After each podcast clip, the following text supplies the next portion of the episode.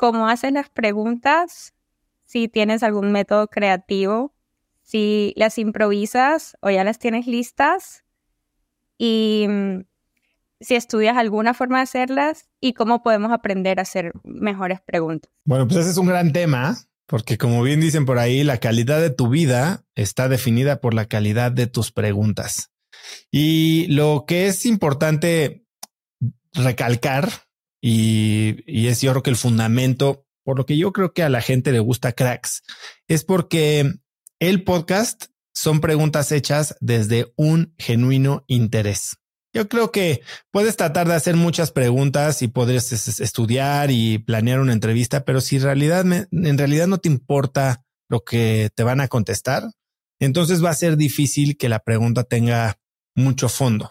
Sobre todo porque las buenas preguntas creo que parten de una, una segunda derivada a una pregunta anterior, ¿no? Eh, cuando indagas un poquito más.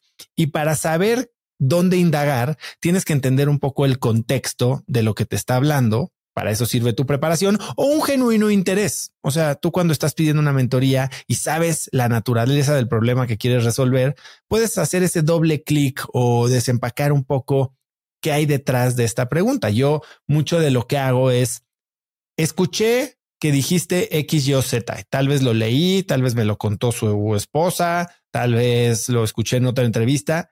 ¿Qué quieres decir cuando?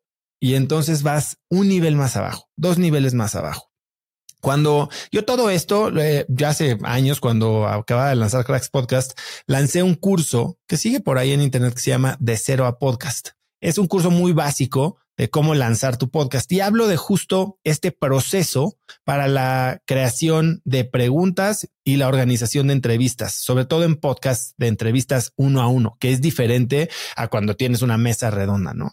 Y, y cuento cómo yo, uno de los recursos que utilicé fue un, un curso que tomé en una aplicación que se llama Creative Live, que da Alex Bloomberg. Y Alex Bloomberg es el fundador de una empresa que se llama Gimlet Media, que creo que ya se vendió, pero es una de estas empresas que, que crearon o aprovecharon la gran ola de podcast. Y, y este curso se llamaba Cómo eh, how to Power Your Podcast with Storytelling, cómo empujar tu podcast o elevar la calidad de tu podcast con eh, storytelling. Y, una de las cosas que aprendí en ese curso es a entender cómo enmarcar el episodio. Pues, ¿por qué estás haciendo una entrevista? ¿O por qué estás teniendo una plática? Y tenía una frase que decía, este episodio se trata de X y es importante porque Y. Si tú tienes muy clara esa, esa frase, ese objetivo, esa misión durante la entrevista, entonces tus, tus preguntas van a ir muy enfocadas y se van a ir hilando una a otra. Y esto no es algo que se hace a la ligera, no es algo que se hace improvisado. A ver, hay muchos entrevistadores muy exitosos. Joe Rogan es uno de ellos. Me parece que no estudia gran cosa a los eh, entrevistados y los sienta a tener una conversación muy variada, muy dinámica, también muy curiosa de su parte de tres o cuatro horas, ¿no? Yo eh, me voy por el otro ángulo. Yo sí trato de investigar para aprender. Como te digo, parto de un interés genuino. Todas las personas que vienen al podcast traen algo que yo quiero aprender, ya sea de su historia personal o su área de expertise. Pero sobre eso, pues sí trato de educar un poco más la conversación para tener muy claro este de qué se trata y por qué es importante. ¿Cómo investigo? Bueno, eh, lo primero, se trata de aprender, no de demostrar que sabes más. Y eso es algo de lo que creo que muchos entrevistadores pecan creen que como ya estudiaron y ya se saben la respuesta al examen, entonces pueden hacer la pregunta y responderle ellos mismos. Entonces, ¿para qué tienes un entrevistado? Y yo sí he aprendido y, cometí este error, ¿eh? También lo aprendí hablando de más y cuando me decían, oye, ya cállate. Eh, quiero escuchar a tu invitado y dije, tienen toda la razón. Eh, y no, y no, cuando, cuando vencí mi inseguridad y entendí que no se trataba simplemente de, posicionarme a mí como experto, porque claramente no lo soy yo. Yo soy un aprendiz eterno y cuando entendí mi rol, entonces pude dejar hablar a mis invitados y pude aprender más. ¿Cómo estudias? Pues si escribieron un libro, lo lees, le dedicas el tiempo, escuchas otras entrevistas. ¿Qué pasa? Hubo, hay una, una vez que estaba escuchando una entrevista que le hicieron a Ari Boroboy y Ari empezaba a hablar de algo que verdaderamente parecía tener carnita y que se nota cuando escuchas a alguien que se prende hablando de un tema.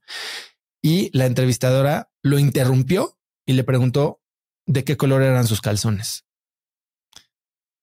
Y dije, ¿por qué hacer eso? Porque, porque eh, cero interés y cero conexión con lo que esta persona lo mueve. Entonces, escucha sus entrevistas, ves sus entrevistas en YouTube, lees artículos sobre ellos o si les hicieron algún perfil o ves sus redes sociales, ¿de qué hablan? ¿Qué les interesa? ¿Por dónde puedes establecer esta conexión que rompe el discurso típico, porque muchas personas que han sido entrevistadas muchas veces ya traen sus su cantaleta, ¿no? Su propia historia, la, eh, eh, la historia que quieren contar o el discurso que quieren comunicar. ¿Y cómo pasas detrás de eso y conectas con la persona?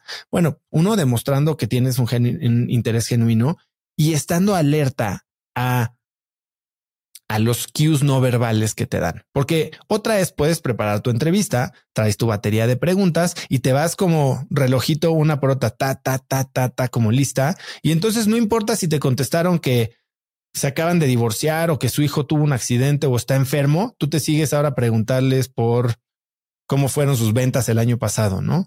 Y hay que estar presente en esta conversación.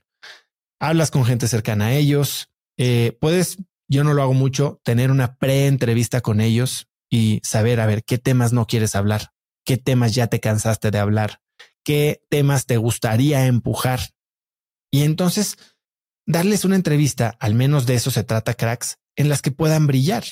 Mi trabajo en cracks es hacer que la persona que esté del otro lado de la mesa quede como un verdadero animal, ¿no? Un crack, un super este, gurú exitoso con unas lecciones increíbles. Y, de eso se trata, ¿no? ¿Qué temas dominan? ¿Qué temas les gusta hablar, pero no, no tienen muchos espacios para hablar de ellos? Hay gente que, que quiere hablar de igualdad, hay gente que quiere hablar de eh, justicia, hay gente que quiere hablar de beneficencia y son personas que normalmente no tienen estos foros para hablar de ellos o incluso hasta de algún hobby personal qué lado de su vida no, no recibe mucha atención. Y entonces, cuando entiendes que de lo que se trata es un tema que es importante por X, Y Z y tratas de utilizar el, el intelecto, la experiencia y las historias de este personaje para resolver ese problema, la, la conversación se da de una forma muy sencilla. Y ahí hay que callarte. Bien dicen que hay tres maneras de, oír, ¿no? Escuchamos oímos de tres maneras. La primera es escuchamos para ganar, ¿no? Y todo el tiempo estamos oyendo con la idea de sacar un argumento que vence. Estamos confrontando, estamos tratando de ser el que hace uno más. Seguramente tienes un amigo o una amiga que tú estás contando tu historia. Ah, no, pero yo y es uno más. No te ha dejado ni terminar tu historia. No está escuchando lo que estás diciendo, estás oyendo para ganar. Segundo, esto a veces lo hacemos sin mala intención, pero obstaculiza la generación de conexiones profundas, que es oímos para arreglar. Y entonces te está contando algo a alguien y tú automáticamente le quieres decir que que no sufra más, que ya tienes la solución, que le vas a presentar a la persona correcta, que lo vas a recomendar con el doctor correcto, que le vas a recomendar el libro que, que le va a solucionar la vida y no estás oyendo, estás simplemente esperando tu momento para dar una solución y desactivar la situación que en tu mente tienes que arreglar. Pero la correcta, y creo que es donde un podcast bien llevado te permite o te forza, porque no necesariamente funciona así en toda mi vida, es oír para aprender. Escuchas para aprender. Y eso implica dos cosas. Uno, que estás oyendo, o sea, que, no estás hablando. Dos, que estás poniendo atención.